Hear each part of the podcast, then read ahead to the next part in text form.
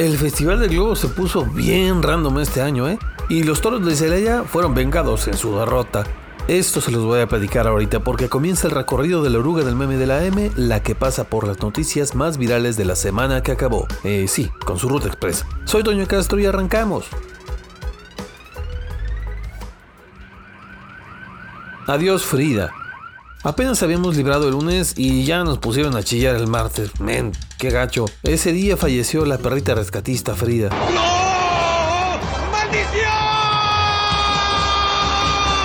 Aquella labrador que se convirtió en un ícono durante los rescates del sismo del 19 de septiembre de 2017 en Ciudad de México. La imagen de la perrita con sus botitas, su chaleco de la marina y sus lentes se convirtió en un símbolo de esperanza al salvar a varias personas de entre los escombros y encontrar los cuerpos sin vida de otras más para que sus familiares los pudieran velar.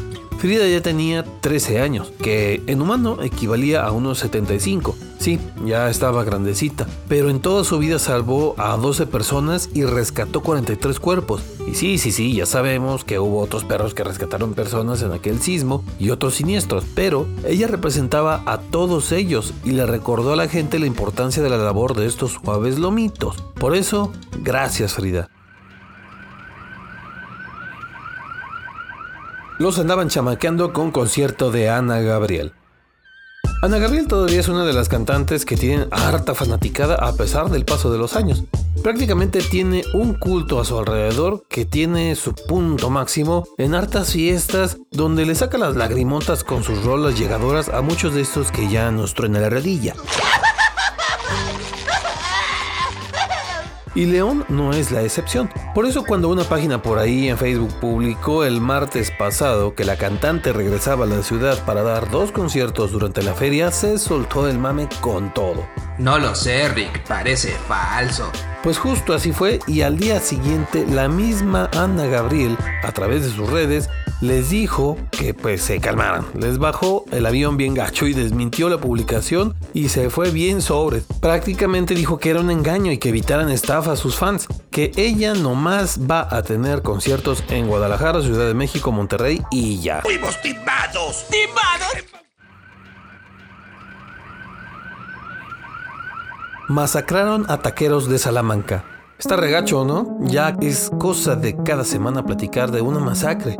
Sí, aunque se agüitan esos que nomás quieren que se platique lo bonito. Todos tenemos a un taquero favorito. Si no lo tienes, eh, ve al psicólogo, algo está mal en ti. Y bueno, los taqueros ya son prácticamente personajes que son parte de nuestra vida diaria, ¿eh? Son hasta referencia para llegar a alguna dirección, se encargan de darnos buenos ratos y por eso les agarramos estima. La mera verdad. ¿Por qué lo digo? Bueno, pues justo por eso el multihomicidio que les voy a platicar pegó y gacho en Salamanca. La madrugada del miércoles, un grupo armado llegó a los tacos Casino, que estaban en la colonia Vistabella, y le dispararon a Ricardo, Antonio, Martín y Jesús, los trabajadores de ese negocio. Después de disparar varias veces contra los cuatro taqueros, huyeron y los ayudantes del negocio junto con vecinos inmediatamente llamaron a los servicios de emergencia. Al llegar encontraron a dos de ellos ya muertos y los otros dos los llevaron al hospital, pero también murieron un poco más tarde. Los mismos vecinos al día siguiente fueron a ponerles una ofrenda a los cuatro taqueros. Y bueno, en Guanajuato las masacres cada semana aumentan.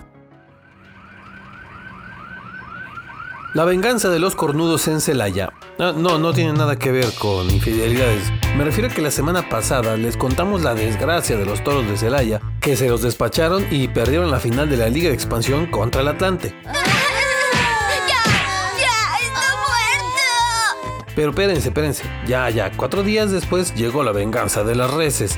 Por ahí de las 12.30 de la tarde del miércoles pasado, en el rastro que está en la colonia Las Flores, andaban chambeando normal, haciéndole al Atlante mientras daban mate a varios animales con cuernos. Oye, eso es un insulto para mí. Pero, pero, pero, uno que iba llegando al matadero se puso pilas y sobres, que se escapa la res del remolque que estaba por dejarla en el rastro. Se salió a correrle por la colonia y le sacó un susto a más de uno. Nada de lesionados ni daños materiales, pero esa res sabe cosas, carnal. Sabe cosas. Ánimo toro, ya van a tener chance de ascender y esta res lo sabe. El FIC 2022 se puso muy random. Después de más de 20 ediciones del Festival Internacional del Globo, mucha gente de acá de León dice, ay, qué aburrición de ese festival. ¿Qué dijiste, estúpido? ¿No les bastó el cotorreo de la edición pasada con el globo que andaba matando tinacos y el de Coppel cobrando bien a la brava? Bueno, pues ahí les va. El viernes su arranque normal, ¿no? Harta gente, hartas fotos, hartos videos, música de punchis punchis feliz, los globos elevándose, el cielo se pinta de colores y esas cosas, ¿no? Sobre. Bueno, además agréguenle Vanessa, mi crush de la prepa, Claudio, conduciendo el arranque. Y Donovan, campeón de nuestros corazones Carrillo, dándose un rol en uno de los globos. Nos despertamos bravas, ¿eh? Ah, ¿verdad? Para el segundo día, despegue chido en la mañana, todo fine, sobres. Bueno, nada más el agüite de varios que se quisieron aplicar esa de quedarse todo el día para el concierto de la noche, pero como cambiaron la movida esta de los boletos, pues los que nomás habían comprado boleto para la mañana tenían que comprar otro para el concierto de la noche y bueno, ni Pepsi. Pero en la noche, para la famosa noche mágica, habían inflado los globos que adornaban. Bueno, eso siempre lo hacen, ¿no? Y ya estaban los DJs que iban antes de Garrix y Tiesto, cuando sobres. Se dejaron venir unas rachitas de viento bien rudas. ¡Ay, qué miedo! ¡Yo me voy! Los pilotos en friega trataron de desinflarlos para que no los arrastrara la corriente, pero uno de ellos no lo logró y lo arrastró el viento por unos 30 metros y terminó embarrado en un poste y árboles. ¡Estamos perdirijillos! ¡Estamos perdirijillos! Afortunadamente nada más quedó en un señor susto que se llevaron los que andaban en esa zona. A 12 les tocaron trancazos, eh, pues con el globo, su canastilla y demás. Y pues al piloto seguramente hasta se le andaba bajando el azúcar con este desmadrito. Eso sí, la raza ahí siguió bien firme esperando a los estelares con todo y que empezó a llover. Leve, leve, ¿no? Primero. Pero ahí aguantaron hasta que llegó Garrix y prendió machina la raza. Y hasta Tlaloque porque la lluvia ya más tarde empezó un poquito más pesada. Para cuando salió Tiesto ya estaba de respeto la lluviecita. Pero ahí siguieron los tercos y el holandés también. No se rajó y empezó su show. No más que su paciencia neta estuvo a prueba porque para acabar rápido, para decírselos bien fácil, cuatro veces se quedó sin audio. Sí, cuatro. Parecía que en una de esas tiesto ya mejor le llegaba y nos dejaba ahí todos enfriados con la lluvia. De hecho, mucha gente se empezó a ir, pero Nel se puso en su plan de que su fiestón tenía que seguir. Estúpida. No vas a arruinar mis planes.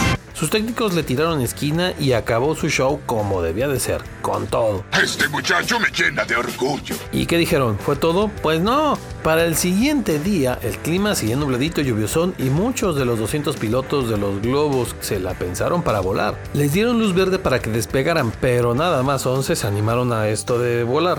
¿Eso fue todo? Otros varios nomás inflaron los globos y los lucieron un ratito, pero casi todos mejor se aguantaron las ganas de siquiera inflarlos. Claro, por temor a la lluvia o peor, otro airecito de esos que son, pues no precisamente de la Rosa de Guadalupe, sino que son bien gachos y se llevaron a su colega el día anterior. Eh, que por cierto, él ni siquiera intentó volar al día siguiente por los daños que tenía el globo. Y pues así, hubo de todo en este FIG 2022.